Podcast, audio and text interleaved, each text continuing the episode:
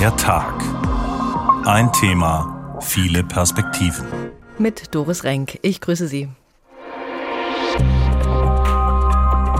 Wenn ich an Hooligans denke, dann denke ich an Verrückte in schwarzen Hoodies, die nicht erkannt werden wollen. Autos brennen, Feuerwerkskörper und Stühle fliegen durch die Luft. Das sind für mich auch keine Fans, das sind für mich Chaoten. Das sind ganz hergelaufene Kriminelle. Da muss man überlegen, ob man Stadionverbote stärker aussprechen kann. Dass auch die Vereine mit in Haftung genommen werden. Es gibt eine sehr relevante Schnittmenge aus Hooliganismus und militantem Neonazismus. Wir reden von einer sehr lebendigen Szene, die die Pandemie offensichtlich überdauert hat. Zum Fußball gehören Fußballfans, aber Fan ist nicht gleich Fan. Einige halten einfach zu ihrer Mannschaft und genießen die Atmosphäre im Stadion, haben vielleicht sogar eine Dauerkarte. Für andere bedeutet das Fansein mehr. Sie gehören zu denen, die im Stadion Stimmung machen, sind organisiert, reisen zu jedem Auswärtsspiel mit. Und dann gibt's auch noch eine Gruppe, von denen sagen manche, denen ginge es gar nicht um Fußball die Hooligans. Für die geht's nach dem Spiel erst richtig los. Da wartet dann nämlich die Verabredung zur Prügelei. Wie gehen die Vereine mit Ultras und Hooligans um? Wie groß ist die Gewaltbereitschaft und was heißt das für die normalen Fans? Darüber wollen wir reden in dieser Sendung. Randale zur dritten Halbzeit. Gehören Hools zum Fußball? So haben wir diese Tagssendung genannt. Schlägereien, brutale Auseinandersetzungen zwischen zwei Fanlagern, ein brennendes Auto, Bilder aus den letzten Wochen, die in unseren Köpfen sind. Vor allem beim Auswärtsspiel der Frankfurter Eintracht in Neapel haben Hooligans beider Lager die Polizei auf Trab gehalten. Sarah Lisa Angres hat sich die Geschichte der Hooligans angeschaut und zunächst Hessen gefragt, was ihnen denn einfällt, wenn sie die Bezeichnung Hooligans hören. Wenn ich an Hooligans denke, dann denke ich an Verrückte in schwarzen Hoodies, die nicht erkannt werden wollen und im Schatten der Anonymität sich schlagen wollen, egal was aus den Opfern wird. Wenn ich an Hooligans denke, denke ich an gewaltbereite Fans, von denen Hunderte den Fußball in Misskredit bringen. Die Meinung ist oft die gleiche. Der Begriff Hooligans fällt fast immer in Zusammenhang mit Gewalt und Fußball.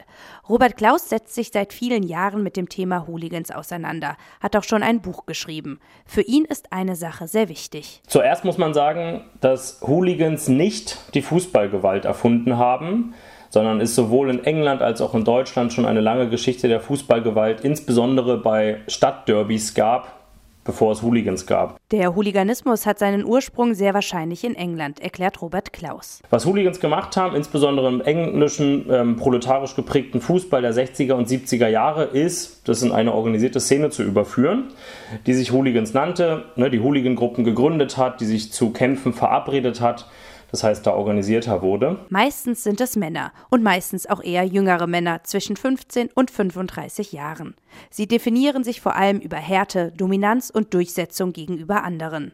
Nach England formieren sich auch in Deutschland gewaltbereite Gruppen. Nach Deutschland kam der Hooliganismus eigentlich erst Ende der 70er, Anfang der 80er und man muss anmerken, dass sich die ersten Menschen gar nicht Hooligans nennen wollten, weil sie diesen britischen Begriff abgelehnt haben, gründeten dann aber die ersten Hooligan-Gruppen in Westdeutschland Ende der 70er, Anfang der 80er Jahre. Immer wieder werden Hooligans in Deutschland auch mit Neonazis in Verbindung gebracht. Dies hat auch seine Gründe, bestätigt Experte Robert Klaus. Es gibt eine sehr relevante Schnittmenge aus Hooliganismus und militantem Neonazismus, was vor allem ähm, im Gewaltinteresse begründet ist. Rechtsextreme Ideologie ist grundlegend gewaltvoll und da ist man sehr nah dran am Hooliganismus, weshalb der Hooliganismus im Grunde auch das wichtigste Rekrutierungsfeld für militante Neonazis in Deutschland ist. Er sagt aber auch, es gibt auch Hooligansgruppen, die sich nicht als rechtsextrem begreifen.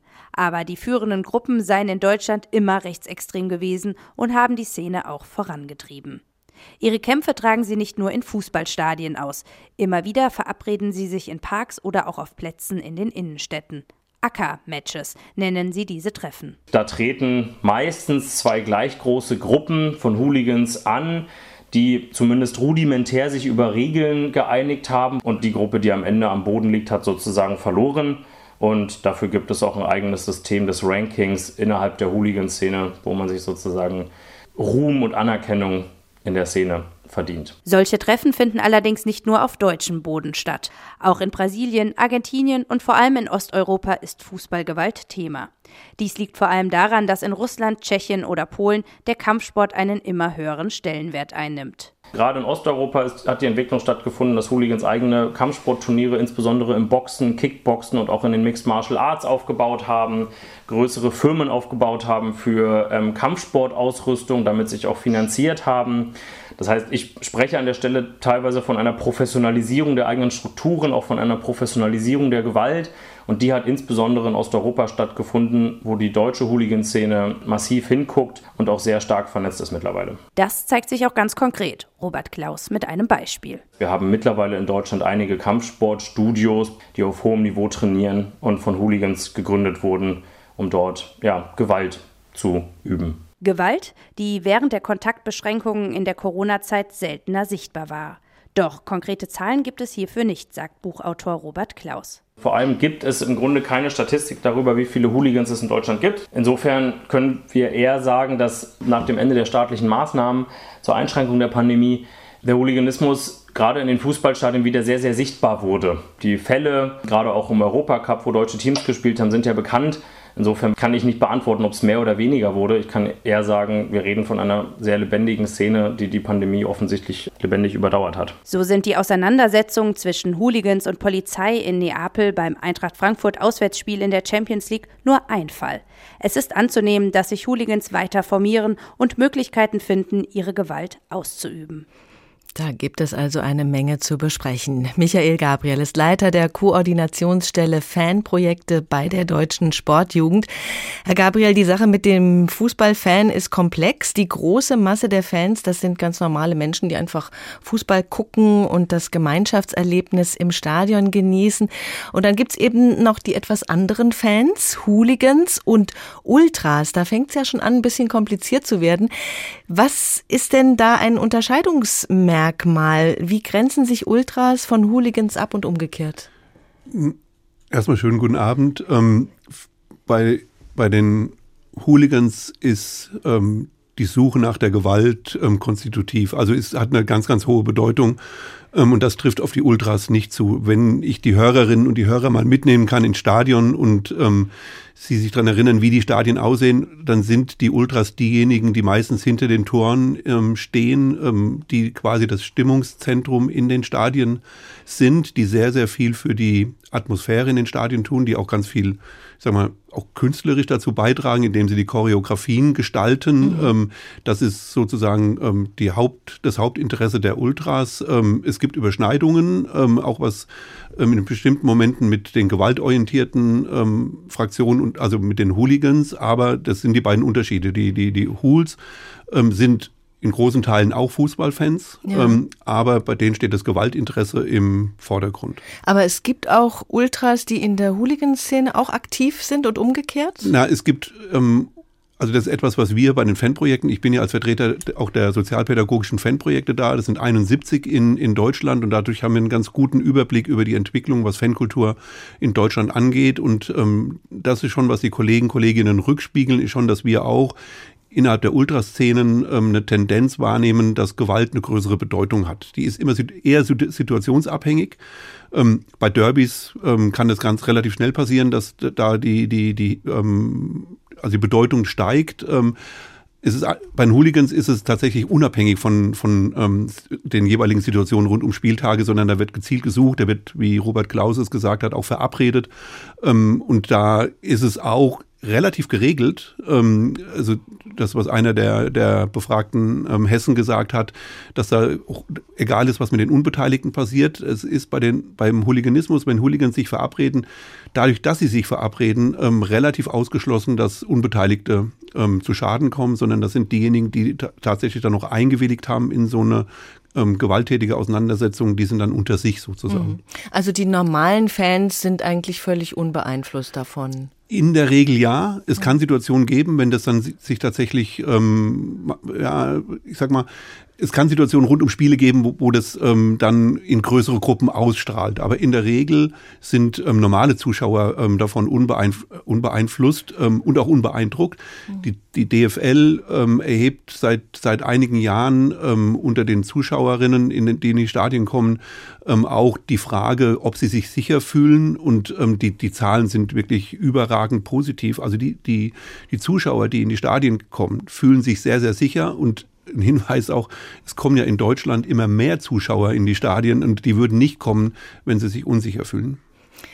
Hooligan, der Name kommt angeblich von einer irischen Familie, die viele Söhne hatte, die schnell zugeschlagen haben, wenn es irgendwo Ärger gab und mit denen wollte sich niemand anlegen.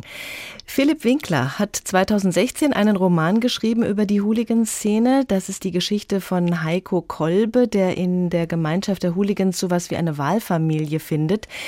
Dieser Szene eine literarische Stimme zu geben, das hat dem Autor Philipp Winkler eine Buchpreisnominierung gebracht. Und so beginnt dieser Roman. Ich wärme meinen neuen Zahnschutz in der Hand an, wende ihn mit den Fingern und presse ihn etwas zusammen. So mache ich's vor jedem Kampf. Das Gelmaterial bleibt stabil, gibt nur ein wenig nach. Das ist ein Top-Ding. Was Besseres kann man nicht bekommen. Individuell vom Zahntechniker hergestellt. Keines dieser Billo-Teile aus der Massenproduktion, die man nach zwei Wochen gleich wieder in die Tonne kloppen kann, weil dir die Kanten ins Zahnfleisch schneiden. Oder weil man wegen der beschissenen Passform und dem chemischen Kunststoffgeruch andauernd einen Würgereiz kriegt. Bis auf Jojo mit seinem mageren Hausmeistergehalt haben wir inzwischen fast alle so einen Zahnschutz. Kai, der immer den feinsten Shit haben muss. Ulf, der kann das mal locker aus der Portokasse zahlen. Tomek, Töller und einige unserer Jungs, die entsprechende Jobs haben.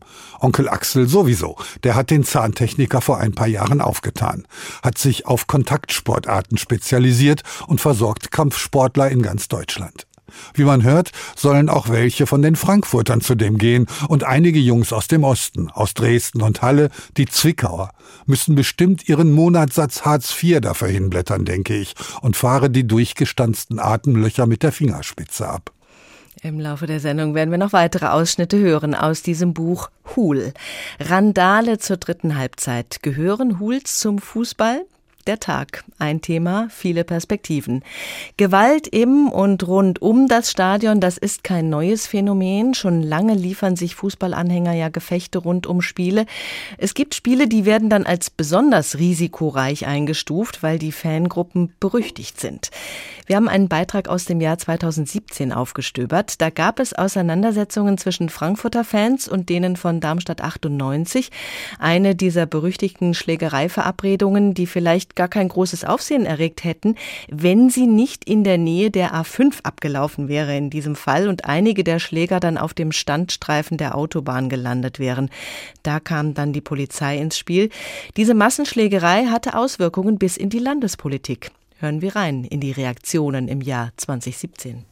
Holger Bellino ist der parlamentarische Geschäftsführer der CDU-Fraktion im Landtag.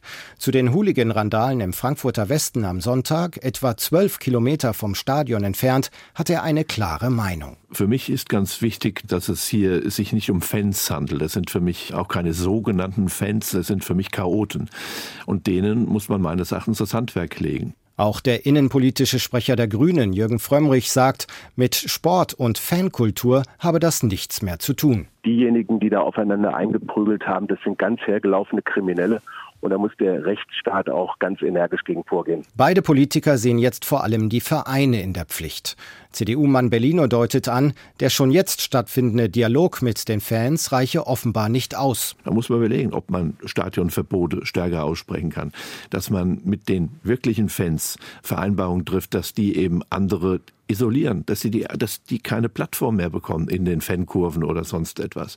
Das sind die richtigen Fans dann auch gefordert, zu zeigen, mit euch wollen wir nichts zu tun haben. Die SPD erwartet außerdem ein Entgegenkommen der Vereine auf finanzieller Ebene, um die Polizeieinsätze schultern zu können. Wir schlagen vor, dass ähm, die enormen Kosten, allein zwei Bundesligaspiele Frankfurt-Darmstadt kosten den Steuerzahler zwei Millionen Euro Überstunden für Polizeibeamte fallen an, dass diese Kosten nicht mehr der Steuerzahler alleine trägt, sondern dass auch die Vereine mit in Haftung genommen werden. Und wir könnten uns vorstellen, dass man vertragliche Vereinbarungen mit der Deutschen Fußballliga schließt. Sagt SPD-Innenexperte Günther Rudolph.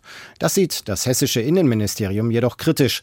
Denn stelle man einem Verein für einen Polizeieinsatz eine Rechnung aus, müssten wegen der Gleichbehandlung eigentlich alle Clubs zur Kasse gebeten werden.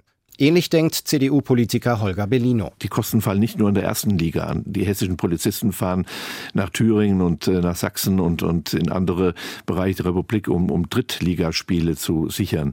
Und da ist für mich äh, die Schwierigkeit, eine Trennlinie zu ziehen, auch zu anderen Sportveranstaltungen, auch zu anderen Events. Bellino plädiert stattdessen für den Ausbau der Videoüberwachung in Innenstädten.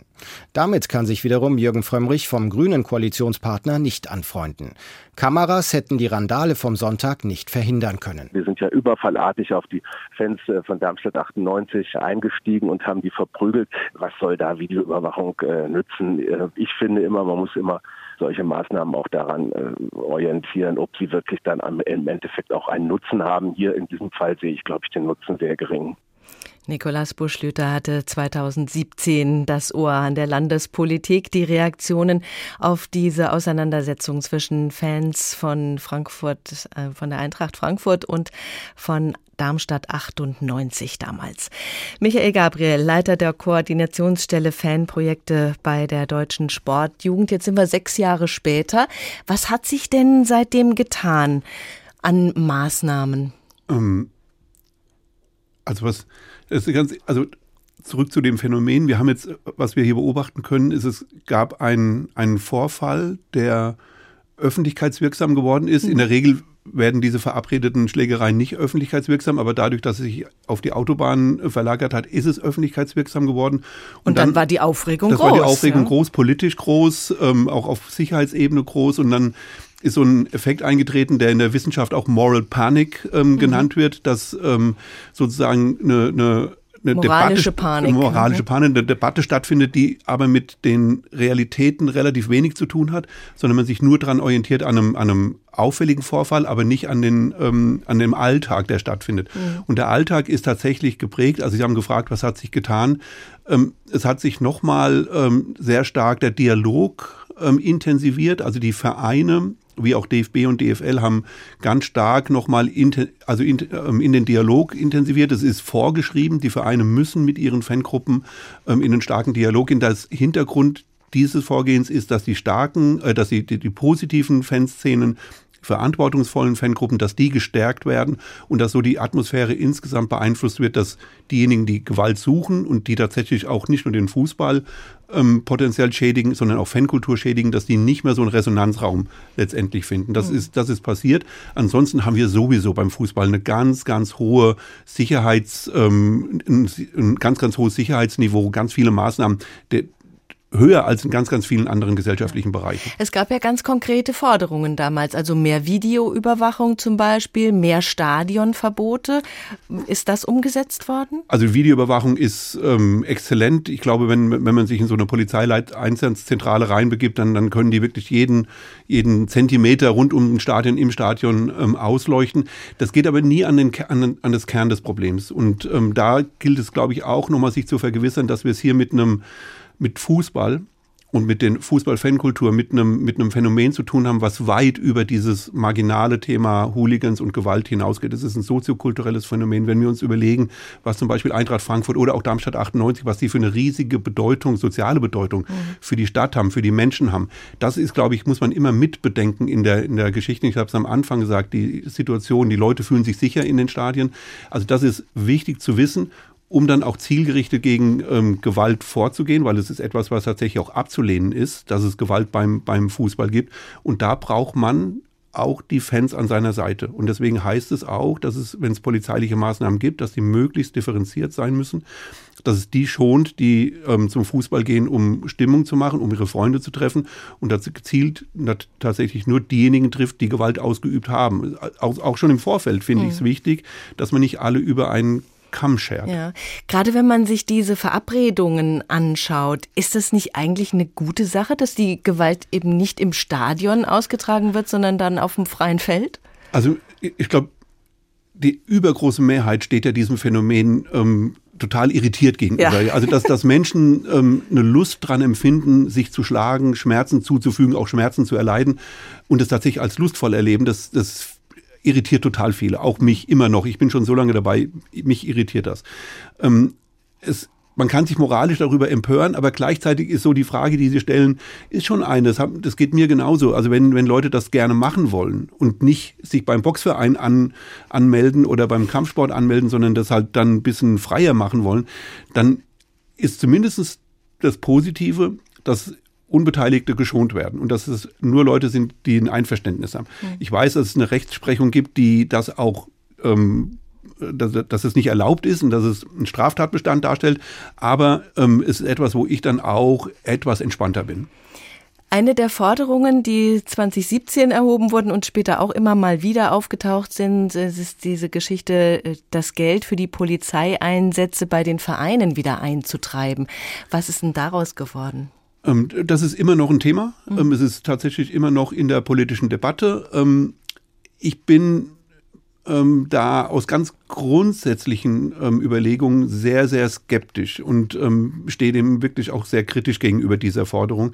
Ein paar Argumente sind schon genannt worden. Ähm, der, der Herr Berlino hat es, glaube ich, gesagt. Also wie, wie, geht man damit um, wenn, wenn zum Beispiel Kickers Offenbach gegen Darmstadt 98 spielt und Kickers Offenbach als Viertligist, die haben kein Geld. Wie sollen die Polizeieinsatzkosten ähm, letztendlich bezahlen? Und ganz prinzipiell glaube ich, muss es auch so sein, dass im öffentlichen Raum ähm, jeder Bürger, jede Bürgerin sicher sein kann, ähm, dass die Polizei für Sicherheit sorgt und dass es nicht davon abhängt ist, ob es ähm, von irgendwelchen Privatunternehmen ähm, eine Finanzierung dafür gibt. Und das Prinzip muss meines Erachtens aufrechterhalten werden, aus ganz prinzipiellen Überlegungen, weil es, dann geht es zum Karnevalsumzug oder dann geht es zum Marathon und dann wird das potenziell dahin überleg, ähm, über, überführt. Und das halte ich, da, da, wird potenziell eine Tür aufgemacht, die in, in eine Entwicklung geht, dass ähm, Sicherheit im öffentlichen Raum, in Anführungszeichen gesprochen, kaufbar wird.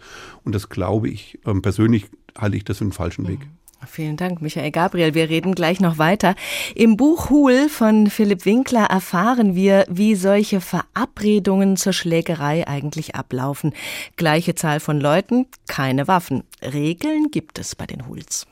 Das Discounter-Handy brummt zwischen uns auf dem Sitz. Mit zittrigen Fingern greife ich danach. Mein Onkel beobachtet mich im Seitenspiegel. Ich drücke auf die Taste mit dem grünen Hörer. Wo seid ihr? Wir warten, kommt die Stimme von dem Kölner, mit dem ich das Match vereinbart habe, aus der Muschel. Ich kurbel die Scheibe runter, um besser rausschauen zu können, suche nach irgendwelchen Anhaltspunkten. Sind bei Olpe von der B55 ab, müssten gleich da sein. In der Wüste lang, zweiten Kreisel rechts raus, am Bratzkopf durch, bis kurz hinterm Ortsausgang. Links kommt der Wald, könnt ihr nicht verfehlen. Bevor er auflegt, erinnere ich ihn nochmal an die Abmachung. 15 Mann auf jeder Seite. Dann lege ich auf. Also, fragt Axel, ohne sich umzudrehen. Er beobachtet mich immer noch im Seitenspiegel. Trotz der Sonnenreflexion kann ich seinen stechenden Blick erkennen, wie er mich prüft. Ich gebe die Wegbeschreibung weiter und betone nochmal, dass ich den Typen an die Abmachung erinnert habe. Randale zur dritten Halbzeit. Gehören Hools zum Fußball? Das fragen wir heute und schauen dahin, wo die Hooligans in jüngster Zeit die Hauptrolle übernommen haben. Beim Spiel der Eintracht gegen Neapel. Ein Spiel, bei dem die Frankfurter Fans von vornherein ausgeschlossen waren, was einige nicht davon abgehalten hat, trotzdem nach Neapel zu fahren. Darunter waren natürlich Leute, die halt die Reise schon gebucht hatten und nun auch ein, ohne Spiel ein paar nette Tage in Italien verbringen wollten. Es waren aber auch Leute dabei, für die ja sowieso nur die dritte Halbzeit interessant ist. Da hören wir mal, wie das geklungen hat.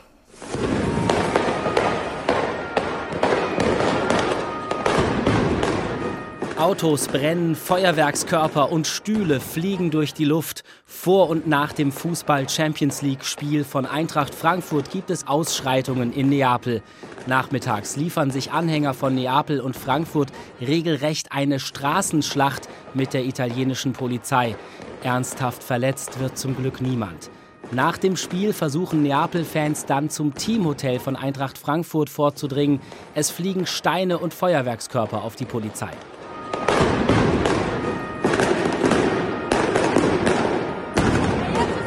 Tobias Weiler-Mattes über die Randale in Neapel. Philipp Hofmeister aus der HR Sportredaktion war in Neapel dabei, ist ganz oft im Stadion und auch jetzt bei uns in der Sendung. Philipp, wie siehst du das? Waren die Ausschreitungen von Neapel ein Sonderfall, weil da sowieso so viel Wut und Enttäuschung da war durch den Ausschluss der Fans.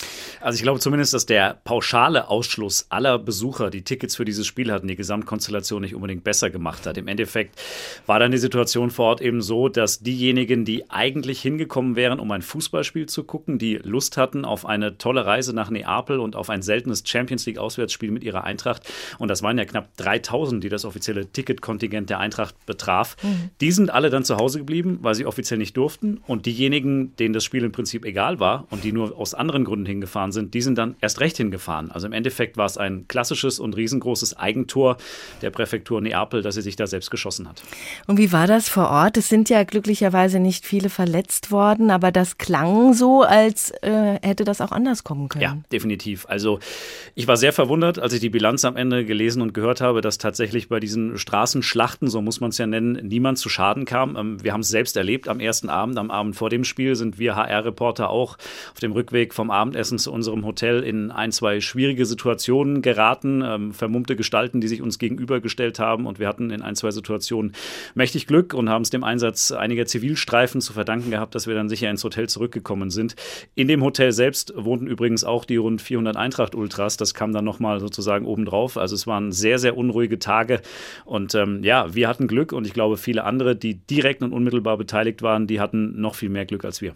Wie war da die Atmosphäre in der Stadt? Hat man da Angst gespürt? Ja, ja komische Atmosphäre, gespenstisch. Ähm, es war allein die Nacht, als wir nach dem Spiel dann zurück eskortiert wurden zum Hotel und wir noch im Stadion gehört hatten, dass äh, die Neapel-Fans, die Hooligans, unser Hotel jetzt gerade attackiert hatten und das Eintracht-Spielerhotel war direkt nebendran. Also das war eine glückliche Konstellation aus deren Sicht sozusagen. Und dann kommst du da zurück ins Hotel und dann stehen da diese, diese SWAT-Trucks, die man eigentlich nur aus Hollywood-Filmen kennt. Dann kreisen Polizeihubschrauber, überall Blaulicht, überall Sirenen.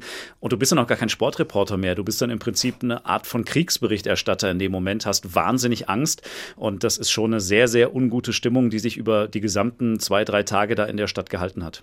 Sind da auch Fans, die normalerweise nicht gewalttätig sind, gewalttätig geworden, einfach durch diese besondere Situation, haben sich da quasi radikalisiert? Das ist schwer zu sagen immer, ähm, wenn man das so dann in unserem Hotel sieht, wer da ein- und ausgeht, ähm, da so für sich zu differenzieren. Wer ist jetzt wer? Sind ein paar dabei, die eigentlich nur wegen des Fußballs da sind oder sind die jetzt alle unabhängig vom Fußball angereist? Vielleicht auch an dieser Sensationslust getrieben durch diesen Event-Tourismus, den es ja in Teilen der Szene dann leider eben auch gibt. Also das ist ganz, ganz schwer zu sagen. Ich glaube, dass am Ende alle die, die aufgrund der besonderen Umstände der Gesamtkonstellation nach Neapel fahren wollten oder erst recht fahren wollten, die waren auch da und wie gesagt, viele, die gerne einfach nur Fußball geguckt hätten, die mussten dann leider zu Hause bleiben. Wenn man mal auf normale Spiele schaut, sind Hooligans friedlicher, wenn normale Fans dabei sind? Das ist auch eine ganz, ganz schwierige Frage. Also ich glaube, eine Gesamtkonstellation in so einer Stadt wie Neapel wäre deutlich entspannter und deutlich freundlicher gewesen, ähm, wenn auch die 2700 Frankfurter dabei gewesen wären, die einfach nur hätten Fußball gucken wollen. Denn mhm. auch da gibt es ja dann schöne Begegnungen. Auch wir hatten schöne Begegnungen in den zwei, drei Tagen mit netten Menschen vor Ort, die Späße mit uns gemacht haben, die gesagt haben, ach, äh, Napoli äh, 3, Eintracht 0, ciao, grazie. Also es waren wirklich auch nette Momente dabei. So Aber wie Fußball eigentlich genau, sein ja, sollte. Ja, ja, ja. Und wie wir es ja auch häufig erlebt haben, das darf man ja auch nicht vergessen. Also gerade diese Auswärtsreisen mit der Eintracht waren ja bemerkenswert in, in vielerlei Hinsicht, weil man da auch ganz viele tolle internationale Begegnungen erlebt hat. Und dass die so überhaupt nicht mehr stattfinden, das ist dann halt wirklich schade. Wie hältst du persönlich Hooligans und Ultras auseinander? Ja, das ist eine große Definitionsfrage, die immer wieder auch bei uns im Kollegenkreis viel diskutiert wird. Also ich weiß, dass die Hooligan-Bewegung deutlich älter ist als die Ultra-Bewegung. Ähm, die Ultras gibt es so ungefähr seit den 90er Jahren, die Hooligans schon ein paar Jahrzehnte früher. Ähm, die Hooligans haben sich eben sehr krass über dieses Gewaltpotenzial definiert, über diese Lust an Gewalt. Und die Ultras sind eigentlich entstanden, um so diese Vereinskultur ein wenig zu bewahren und auch fortzuführen in Zeiten, wo der Fußball immer moderner, immer kommerzieller schneller wurde. Es ist allerdings inzwischen so, und das habe ich auch in der Eintracht-Szene beobachtet, ähm, dass auch im Teil oder im Bereich der Ultras es gerade jetzt in den letzten Jahren dann doch eine deutliche Zunahme der Gewaltbereitschaft zumindest gegeben hat. Wie erlebst du da das Engagement von Eintracht Frankfurt in Sachen Gewaltprävention? Muss ich ehrlich sagen, ist, soweit ich das beurteilen kann, vorbildlich. Das liegt auch daran, dass im Eintracht-Vorstand, in dem vierköpfigen Vorstand, ähm, zwei Männer sind mit Philipp Reschke und mit Axel Hellmann, die im Prinzip aus der Kurve stammen, die früher selbst im Stadion in der Kurve standen, ähm, mit der Kutte, klassisch mit Dauerkarte im Stehblock. Also die wissen, wie dieser Verein tickt, wie sich diese Fanseele in Frankfurt auch anfühlt. Und das sind zwei Männer, die sich dadurch auszeichnen, dass sie eben permanent diese Dialogbereitschaft hochhalten. Der Eintracht kann man da gar nicht viel vorwerfen. Es gibt auch genug andere Beispiele von Clubs, die nicht so eine hohe Dialogbereitschaft haben und die kommen noch weniger weit, als es die Eintracht tut. Also die Eintracht tut viel, sie ist aber natürlich wie viele andere Clubs auch darauf angewiesen, dass auch ein bisschen was zurückkommt, dass diese Dialogbereitschaft auch von der Fanszene zurückgegeben wird. Und da finde ich, gibt es momentan auf Seiten der Fanszene noch Luft nach oben, denn diese Bereitschaft ist für mich nicht so ausgeprägt, wie sie eigentlich sein müsste. Man hört ja immer wieder ähm, das Argument, diese Leute, die Hooligans, die hätten mit Fußball eigentlich nichts zu tun. Das kann man aber so nicht sagen, oder? Denn die Hooligan-Szene ist ja äh, nun mal auffällig im, im, mit dem Fußball verbandelt. Ja, ähm, das ist, wie gesagt, auch im, im, England der 50er Jahre hat sich das so ein bisschen ähm, etabliert, ist damals da entstanden und das war eben sehr, sehr nah dran am Fußball. Und solange ich auch denken kann und ins Stadion gehen kann, ähm, gibt es eben auch diese Szene. Und ich weiß noch, als ich die ersten Mal ins Waldstadion gegangen bin, Ende der 80er Jahre war das, da war es auch gefühlt normal, dass sich neben dem Stadion Menschen zum Prügeln verabredet haben. Das klingt zwar komisch, ja, aber es war tatsächlich so. Ich weiß es noch hinter der alten Gegend gerade, da im, im Wald rüber Richtung DFB und da gab es regelmäßig Schlägereien. Das hat damals gefühlt, aber irgendwie niemanden interessiert. Klar, gab auch keine Handys, man konnte es nicht filmen, man konnte es nicht sofort raus in die Social Media Welt blasen. Das macht einen Riesenunterschied. Macht einen Riesenunterschied, genau. Die Aufmerksamkeit dafür war damals einfach deutlich geringer, als sie es heute ist. Welche Lehren zieht man aus Neapel? Unbedingt weiter die Dialogbereitschaft hochhalten von Vereinsseite, bitte nicht kapitulieren. Ähm, und ganz wichtig auch solche, solche pauschalen Urteile, wie sie die Präfektur Neapel jetzt da vorangetrieben hat, das Bewusstsein dafür schärfen, dass solche Urteile das Ganze nicht besser machen, sondern nur schlechter. Denn das geht ausschließlich auf Kosten der echten Fußballfans, der Fans, die hinfahren, um das Spiel zu gucken, um Städte, Länder kennenzulernen, mit Menschen in Kontakt zu kommen. Diejenigen, die den Fußball für andere Zwecke missbrauchen, für ihre Gewaltbereitschaft beispielsweise, die interessiert sowas nicht. Die fahren so oder so hin. Deswegen ist der pauschale Ausschluss von Gästefans, pauschale Urteile, Kollektivstrafen ist immer Quatsch. Und das haben wir an dem Beispiel wieder sehr gut gesehen. Ich hoffe, Italien hat zugehört. Vielen Dank, Philipp Hofmeister. Und da sind wir nochmal beim Roman Hul von Philipp Winkler. Von den Vorbereitungen zum Kampf vom speziell angefertigten Mundschutz haben wir gehört. Jetzt beginnt der Kampf. Gerade machen jetzt, geht los, ruft Axel. Ich stecke mir den Zahnschutz in den Mund, beiße drauf. Die Nervosität ist nur noch ein Nachgeschmack. Ein letzter Aufschrei, der Wald verstummt. Dann prallen Körper aufeinander. Fäuste und Beine werden geschwungen. Ich sehe noch Axel, wie er vom Kölschen Pulk geradezu aufgesogen wird. Ein Kölner vor mir. Eine Faust kommt mir entgegen. Ich nehme den Schwung mit, tauche unterm Schlag durch, werfe mich gegen ihn. Er fällt nicht. Zu stabil. Der Glatzkopf vor mir hat ordentliche Pakete. Egal, Deckung hoch, Linksbewegung antäuschen. Er hatte den gleichen Gedanken, ist überrascht, sein Schlag kommt hastig gehe dran vorbei, lande einen Jab gegen seinen Kiefer. Er stöhnt, torkelt, nicht voll erwischt. Scheiß drauf, sag ich mir. Ich springe vor, täusche rechts, hab ihn ausgeguckt, hat der nicht mit gerechnet. Er reißt die Arme hoch, Nierentreffer. Er knickt ein, kann sich aber oben halten. Die Hände gehen instinktiv Richtung Niere. Sein Pech. Ich kloppe ihm einen Schwinger direkt in seine Drecksfresse macht den Klappmann, krümmt sich und stöhnt, spuckt den Schutz in den Sand, Zähne verklebt mit Blut. Bleib unten, bleib verdammt nochmal unten. Ich seh mich um, nicht zu lange. Er bleibt liegen, winkt ab, die Augen vor Schmerz zusammengekniffen. Bleib unten am Boden liegen, das ist das Zeichen, dass nicht weiter geschlagen wird. Eine Szene aus dem Buch Hul von Philipp Winkler. Dass das keine aus der Luft gegriffene Szene ist, sondern dass solche Kämpfe zwischen Hooligan-Gruppen immer wieder stattfinden und dass sich die Szene professionalisiert, das ist Anlass für unsere Sendung. Randale zur dritten Halbzeit gehören Hools zum Fußball. Jonas Miller hatte vor einigen Jahren schon die Gelegenheit, mit Hooligans zu sprechen und zwar Hooligans aus der fränkischen Szene.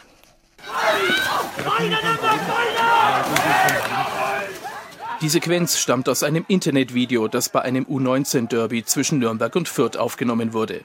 Rund 50 meist schwarz gekleidete junge Männer mit kurzen Haaren schlagen wild aufeinander ein. Viele gehen schnell zu Boden und schützen ihre Köpfe vor weiteren Schlägen.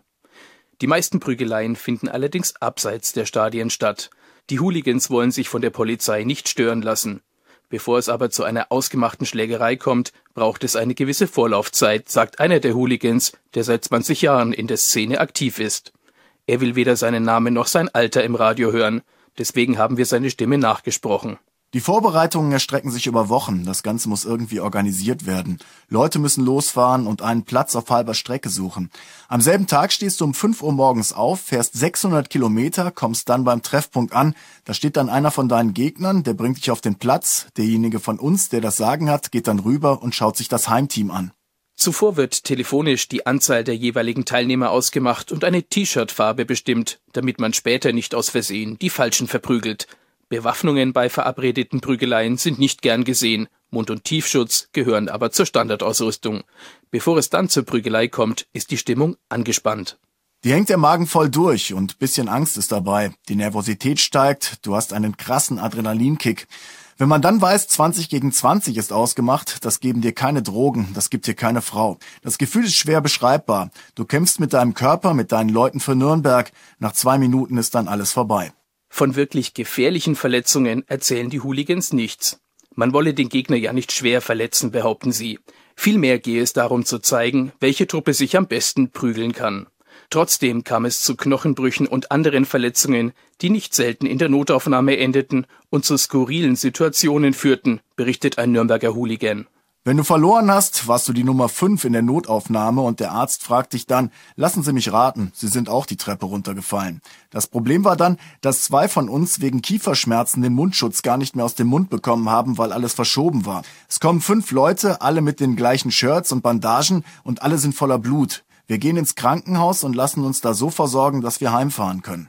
Damit sie bei den ausgemachten Prügeleien nicht gestört werden, suchen sie im Vorfeld meist abgelegene Plätze – auf den Waldstücken oder auf Parkplätzen. In der Stadt sei die Gefahr zu groß, von Polizisten bemerkt zu werden und eine Anzeige zu bekommen. Die Bullen kommen dann, nehmen 50 Leute fest, alle haben Verletzungen und dann gibt's halt 50 mal Landfriedensbruch und 50 Leute sagen nichts dazu. Und dann wird es eingestellt. Was wollen sie denn machen?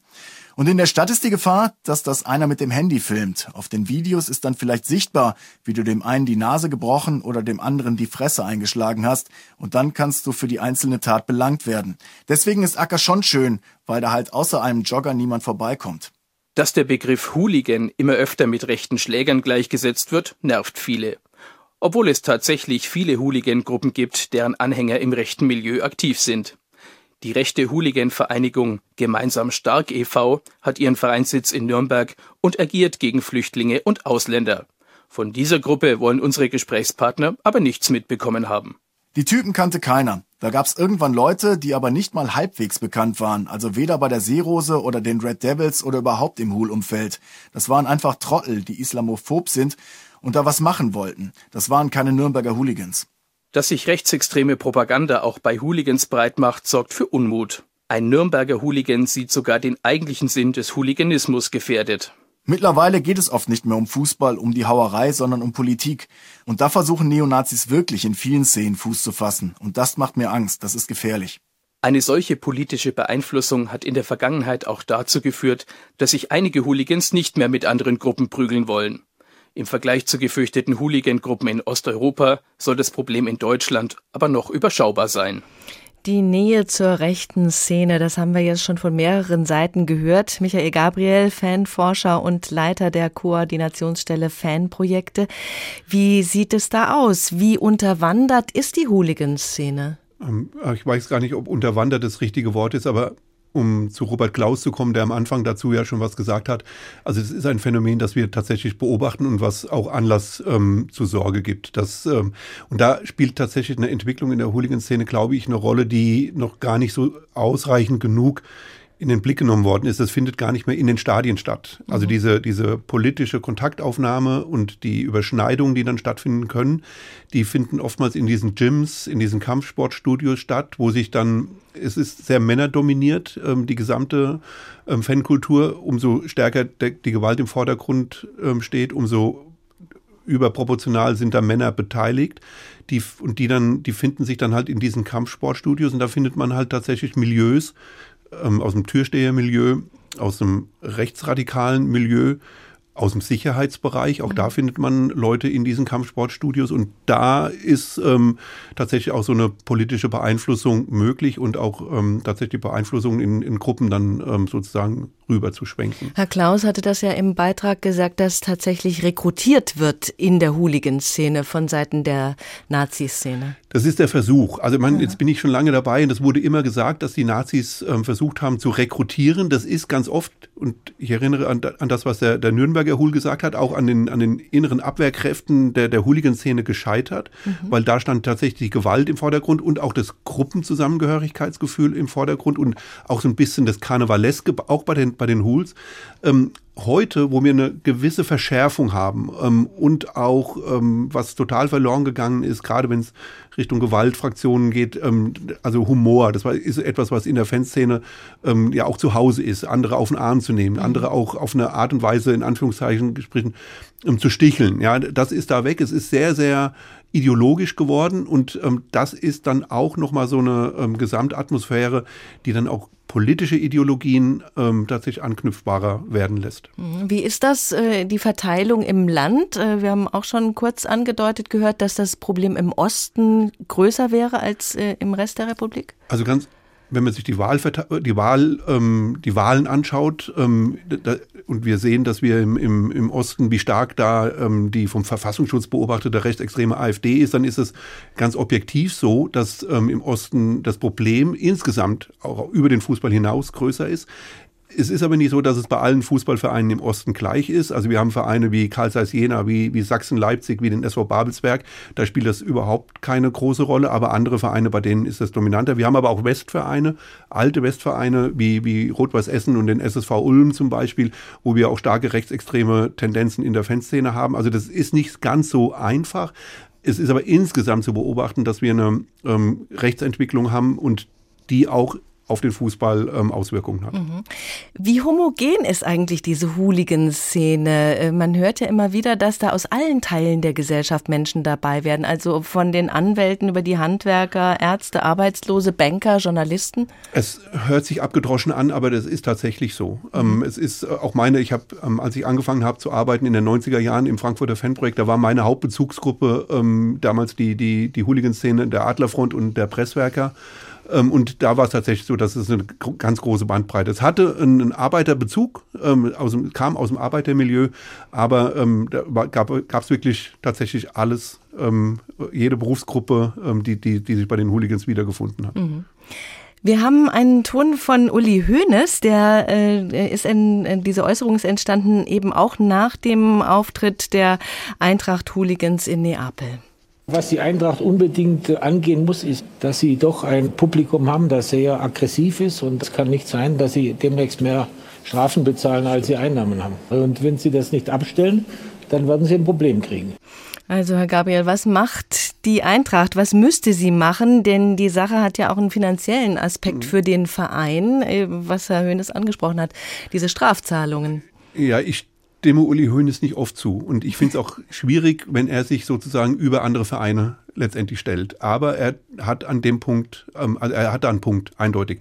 Aber das, was mich sehr beruhigt, ist, dass bei Eintracht, Frank Eintracht Frankfurt das Problem, Problem, nicht wegschiebt, sondern wie es Philipp Hoffmeister ja schon gesagt hat, dass die das Problem auch annehmen ähm, und tatsächlich auch ähm, es selbst ja, selbstbewusst, aber auch von sich aus so formulieren, dass sie, dass es da ein Problem gibt und dass sie auch schauen müssen, wie sie das Problem lösen. Wichtig ist, das tatsächlich gemeinsam mit den Fans zu lösen, mit, den, mit der großen Mehrheit der Fans zu lösen. Und das gibt mir jetzt auch die Chance, nochmal darauf hinzuweisen, dass auch die Fans in der Verantwortung stehen. Ähm, es ist, wenn, wenn wir eine Situation haben wie in Neapel, dass sozusagen alle Fans über einen Kamm geschert werden, dann sinkt die Bereitschaft von anderen, weil man sich gegen außen wehrt, ähm, sich von außen ungerecht behandelt fühlt, dann sinkt die Bereitschaft, kritisch auch nach innen zu wirken. Und deswegen ist es so wichtig, dass man differenziert, ähm, auch differenziert über Fußballfans spricht, so wie wir es jetzt hier in der Sendung machen.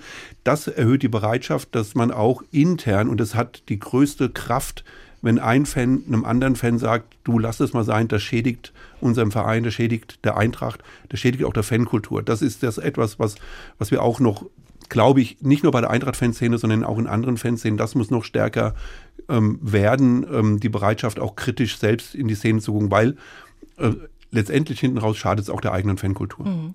Herr Klaus hat ja eingangs schon gesagt, dass man gar keine Zahlen kennt, wie groß eigentlich diese ganze Hooligans-Szene ist.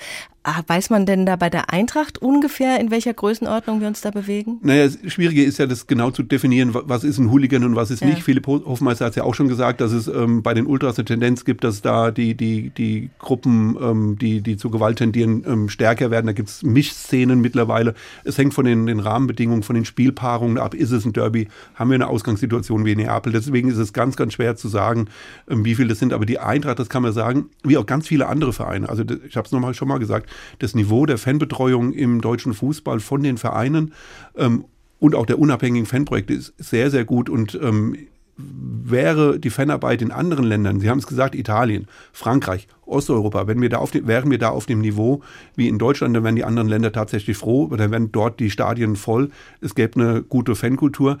Wenn man nach Italien schaut, die Eintracht hat da gespielt gegen Lazio Rom, ähm, ich glaube 2019, bin mir nicht ganz sicher, in einem 70.000 Personen Stadion ähm, waren 15.000 Leute Davon waren 10.000 aus Frankfurt und nur 5.000 italienische Zuschauer. Und so kaputt kann man sagen, ist der italienische Fußball, weil man nämlich nicht die Fans angesprochen hat, nicht die Fans unterstützt hat, sondern nur mit Repression agiert hat und es sozusagen den Leuten vermiest hat, zum Fußball zu gehen. Dahin will man in Deutschland auf gar keinen Fall kommen und die Eintracht, das haben wir mitbekommen, geht da mit gutem Beispiel voran mit ihren Fanprojekten. Michael Gabriel, ganz herzlichen Dank, dass Sie im Studio waren. Sehr gerne. Unsere HR-Gerichtsreporterin Heike Borufka hat auch ein Leben abseits ihres Berufes und da dreht sich ganz viel um Fußball. Heike, du bist großer Eintracht-Fan. Wie zeigt sich das bei dir? Wie viel Raum nimmt dieses Fantum bei dir ein?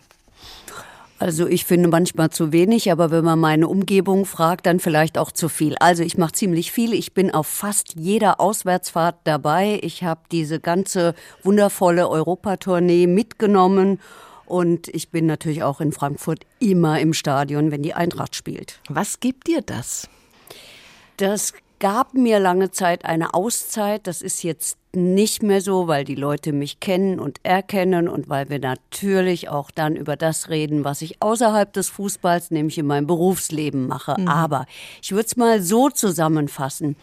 In ein Stadion zu gehen bedeutet, in einer heterogenen Masse zu sein, mit äh, zum Teil sehr komischen Menschen, mit denen man sonst vielleicht nichts zu tun hat.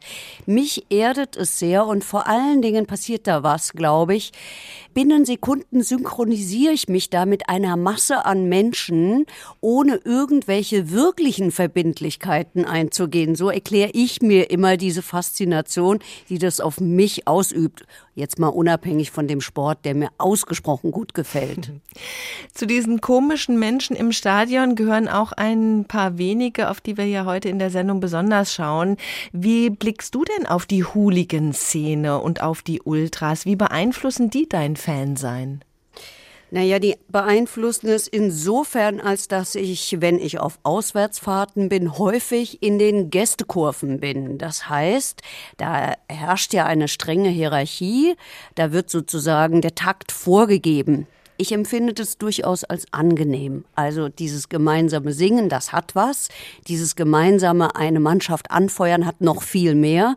Wozu es führen kann, haben wir in dieser fantastischen Euroleague-Saison erleben können mit einer Mannschaft, die ja jetzt nicht das drauf hatte, was die jetzige Mannschaft der Eintracht drauf hat. Also das finde ich super. Ja, natürlich. Es ist so furchtbar geworden. Man muss jetzt immer betonen, dass man sich selbstverständlich von Gewalt distanziert. Das ist doch eigentlich eine Selbstverständlichkeit.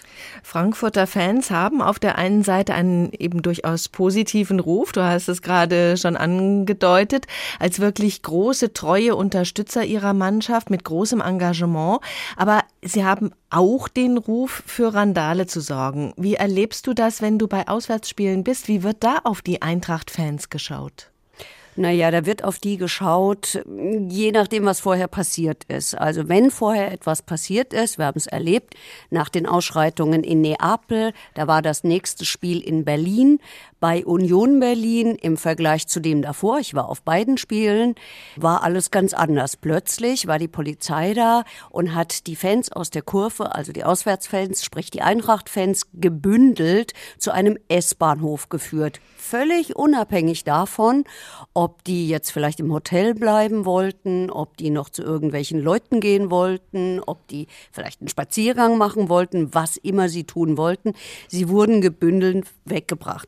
Wenn ich das jetzt mal aus Sicht der Polizei sehe, dann muss ich insofern der Berliner Polizei ein Kompliment machen. Immerhin hat sie was getan, was ich nicht so häufig erlebe. Sie hat erklärt, was sie tut. Es gab die ganze Zeit Lautsprecherdurchsagen. Wir haben also immer gewusst, vielleicht nicht unbedingt, warum sie einen jetzt äh, festhält und aufhält und man nur da gebündelt gehen kann. Aber immerhin hat sie erklärt, es dauert noch einen Moment und dann geht's weiter und dann gehen wir dahin und wir bringen euch dorthin. Mhm. Das ist nicht immer der Fall und das sorgt schon für eine gewisse Form von Deeskalierung. Hast du schon wirklich brenzlige Situationen erlebt? Ja, ich war in Marseille, da habe ich erlebt, wie es genau anders sein kann, wie es sein kann, wenn eine Polizei einen überhaupt nicht schützt. Und da war es ja in der Tat so, da wurden die Eintracht-Fans von vornherein und zwar allesamt als gefährlich erklärt und dargestellt. Ich war schon vorher in der Stadt, da war es relativ friedlich. Dann kam der Spieltag, dann wurde man auf einen Platz gebracht und das muss man sich so vorstellen. Man muss auf einen Platz gehen, um überhaupt ins Stadion zu kommen als Auswärtsfan. Gut kann ich verstehen, man muss vielleicht Fangruppen voneinander trennen, damit nichts passieren kann. Es ist aber was anderes, wenn ich jemanden, und es war relativ warm an diesem Tag, auf einen Platz stelle, wo es keine Toiletten gibt, wo er nicht mehr weg kann, wieder nichts erkläre und da stundenlang Leute stehen lasse. Wir dürfen nicht vergessen, es handelt sich bei den meisten Fußballfans, die auswärts fahren, um männliche, um junge Männer und natürlich trinken die und natürlich ist da viel Testosteron im Spiel und man kann das relativ gut beobachten, was dann passiert. Das peitscht sich nämlich hoch. Also das ist das Gegenteil von deeskalieren und da habe ich häufiger das Gefühl, hier wird eskaliert. Ähnliches ist in Antwerpen passiert. Da wird man dann in einem Bus auf irgendeinem so Platz festgehalten und versteht es einfach nicht, warum man da festgehalten wird. Und der Anpfiff kommt näher und das Stadion ist immer noch so weit weg und niemand sagt irgendwas. Und da kann man richtig beobachten, wie die Stimmung langsam immer aggressiver wird. Und ich behaupte, das muss nicht sein. Ja. Man könnte den Eindruck gewinnen, dass es ähm, auch gefährlich sein kann, ins Stadion zu gehen, dass es einem passieren kann, dass jemand neben einem plötzlich ein Bengalo entzündet, dass man angegriffen wird, wenn man den falschen Schal trägt. Wie gefährlich ist es tatsächlich? Also ich behaupte, es ist nicht gefährlich. Es ist ja gefährlich, wenn man solche Auswärtsfahrten macht wie nach Marseille. Es ist ja gefährlich, wenn man nach Neapel gefahren wäre. Ich bin nicht gefahren. Ich hatte ein Ticket. Dann hat die Eintracht ja gesagt, es gibt keine. Ich habe mich dazu entschieden, zu Hause zu bleiben. Aber man muss sagen, die Eintracht warnt die Leute vorher und man kann das ernst nehmen, was die sagen. Es gibt ja immer so Auswärtsinformationen, da steht alles drin. Wenn ich als normaler Mensch nicht mit irgendwelchen Hooligans unterwegs bin, da passiert eigentlich gar nichts. Also mir ist noch nie irgendwas passiert. Das Schlimmste, was ich erlebt habe, war Marseille. Da ging es eben genau nicht von den Eintracht-Fans aus, sondern da sind wir von den Franzosen beschossen worden und zwar wirklich überall beschossen worden in einer Form, wie ich es noch nie erlebt habe. Wenn ich in Frankfurt im Stadion bin und ich bin immer da, habe ich noch nie eine schwierige Situation erlebt. Aber ich gehe natürlich auch nicht in irgendwelche Wälder, wo sich Hooligans treffen. Das machen die normalen Leute doch auch nicht, die ins Stadion gehen. Die Masse ist völlig friedlich und will Fußball gucken und will das gemeinsam erleben. Und ja, da fließt Alkohol und ja, da wird's ein bisschen derber, aber mehr passiert doch da nicht. Und da ist eben auch, wie du es beschrieben hast, dieses schöne Gemeinschaftsgefühl in dieser heterogenen Masse. Heike Borowka, vielen Dank. Danke. Eine Frau in der Fanszene, sehr aktiv, unsere Kollegin Heike Borufka. Und Michael Gabriel sagte mir eben noch, es gibt ganz vereinzelt auch Frauen in der Hooligan-Szene. Man glaubt es kaum. Es ist wohl auch der Grund, dass Kampfsport offenbar immer beliebter wird, auch bei Frauen. Randale zur dritten Halbzeit. Gehören Huls zum Fußball? So haben wir heute die Sendung überschrieben und haben da einen genaueren Blick gewagt. Sie finden unsere Sendungen in der ARD Audiothek, in der Rubrik Politik und Hintergrund oder auch auf hr2.de oder hrinforadio.de. Gerne weise ich auch auf unseren immer sehr liebevoll gestalteten Newsletter hin. Den können Sie mit ein paar Klicks abonnieren und sind dann immer bestens informiert über unsere Themen und können mit uns in Kontakt treten. Das mögen wir besonders gerne. Mein Name ist Doris Renk. Ich wünsche Ihnen einen guten Tag.